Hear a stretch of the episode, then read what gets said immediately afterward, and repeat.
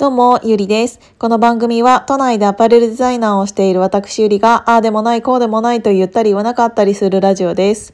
今ね、久しぶりにサザエさんを家で、あの、ゆっくり見ていたんだけど、あの、やっぱりね、ああれが流れているだけで、ちょっと安心するんだよね。私の中ではもうそれが文化というか、になっているので、まあ私の中ではというか、もう日本中の方みんなそうだと思うんだけど、流れてても、うーんと、邪魔にならないし、あの、大した内容がないから、これは褒めてるんだけどね、大した内容じゃないからこそ、えっ、ー、と、見流せるから、見てて、なんて言うんだろ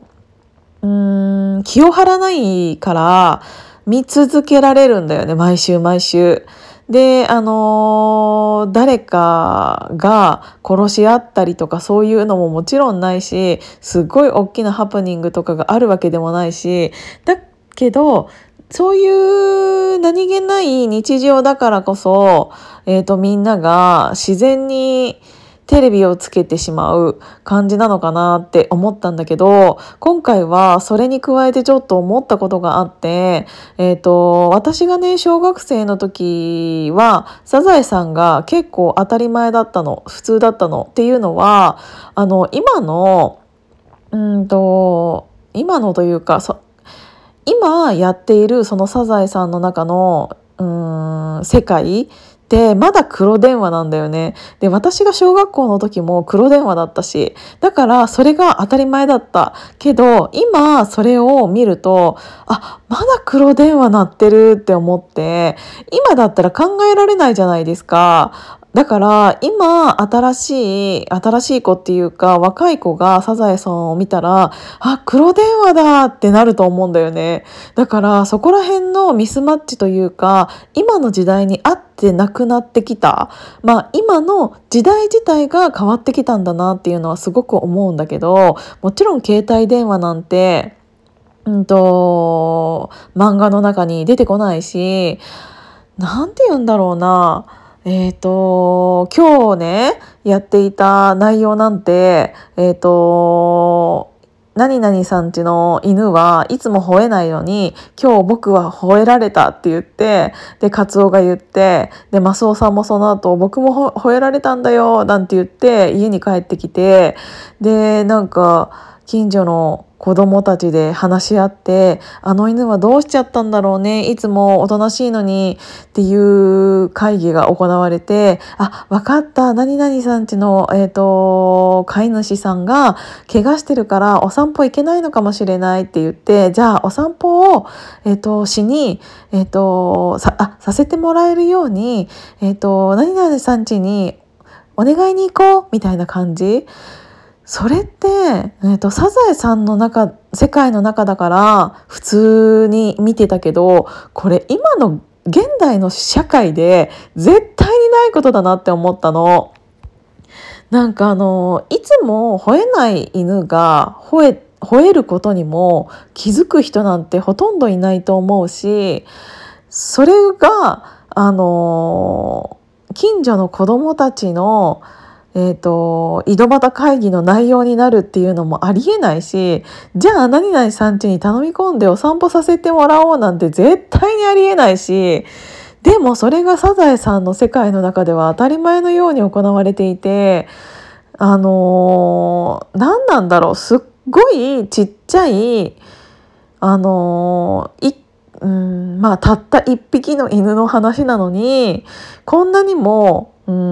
んそこにそこら辺にすそこら辺近所の人たちの話題になるって今の現代だったらありえないじゃん？もうそれが素晴らしいなって思ったの。あの私は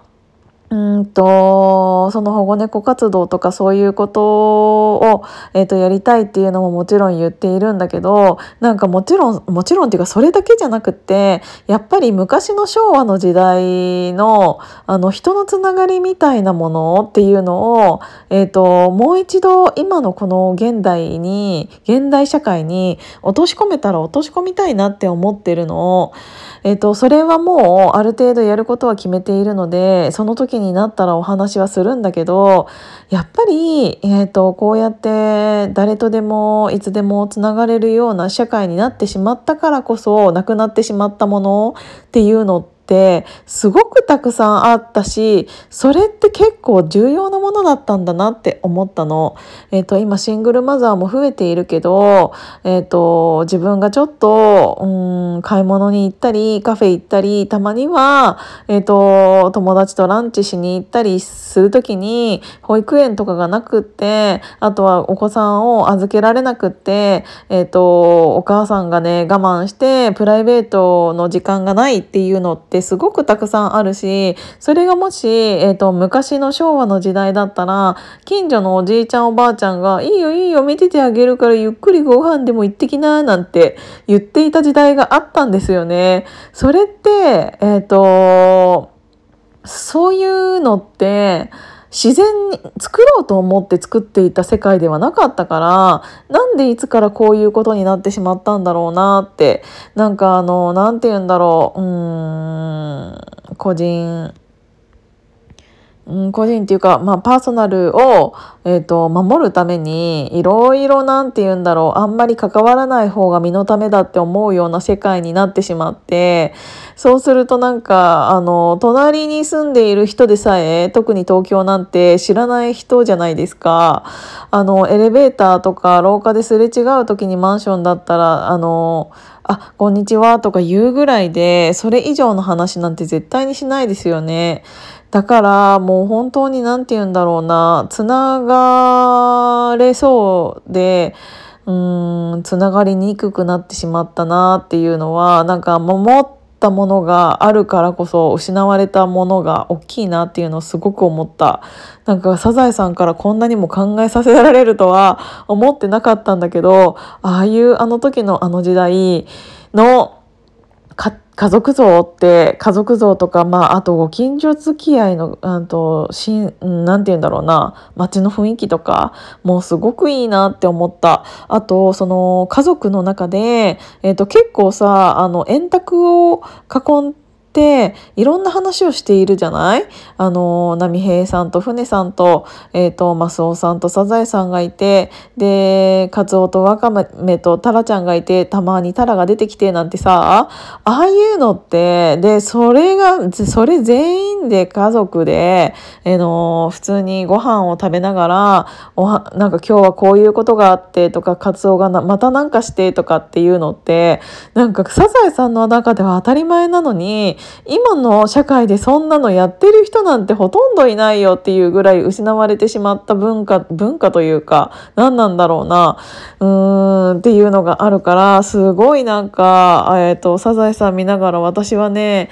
やっぱりこういう時代に戻したいなって思いました。そのために自分が何ができるんだろうっていうのを考えた時に、えーとやりたいことっていうのはやるべきことっていうのは自分の中でちょっと決まっているのでそれを形にするためににいろんな人をうんと巻き込んで、えーと、やっていきたいなって思うのでまたそれはその時が来たらお話しさせていただくんですけどちょっとなんかねうんと昔はうん、自然に見ていたそんなサザエさんのストーリーが今では、うんと、貴重なものになってしまったなっていうのを思ったのですごく感慨深くてちょっとヒマラヤしてみました。皆さんちょっとあの次ねもし日曜日の夕方サザエさんを見ることがあればなんかいろんなことを想像しながらえっ、ー、と見て見て見てみてたらいろんなことにまた気づくんじゃないかなって思いました。今日も聞いていただいてありがとうございます。じゃあまたね。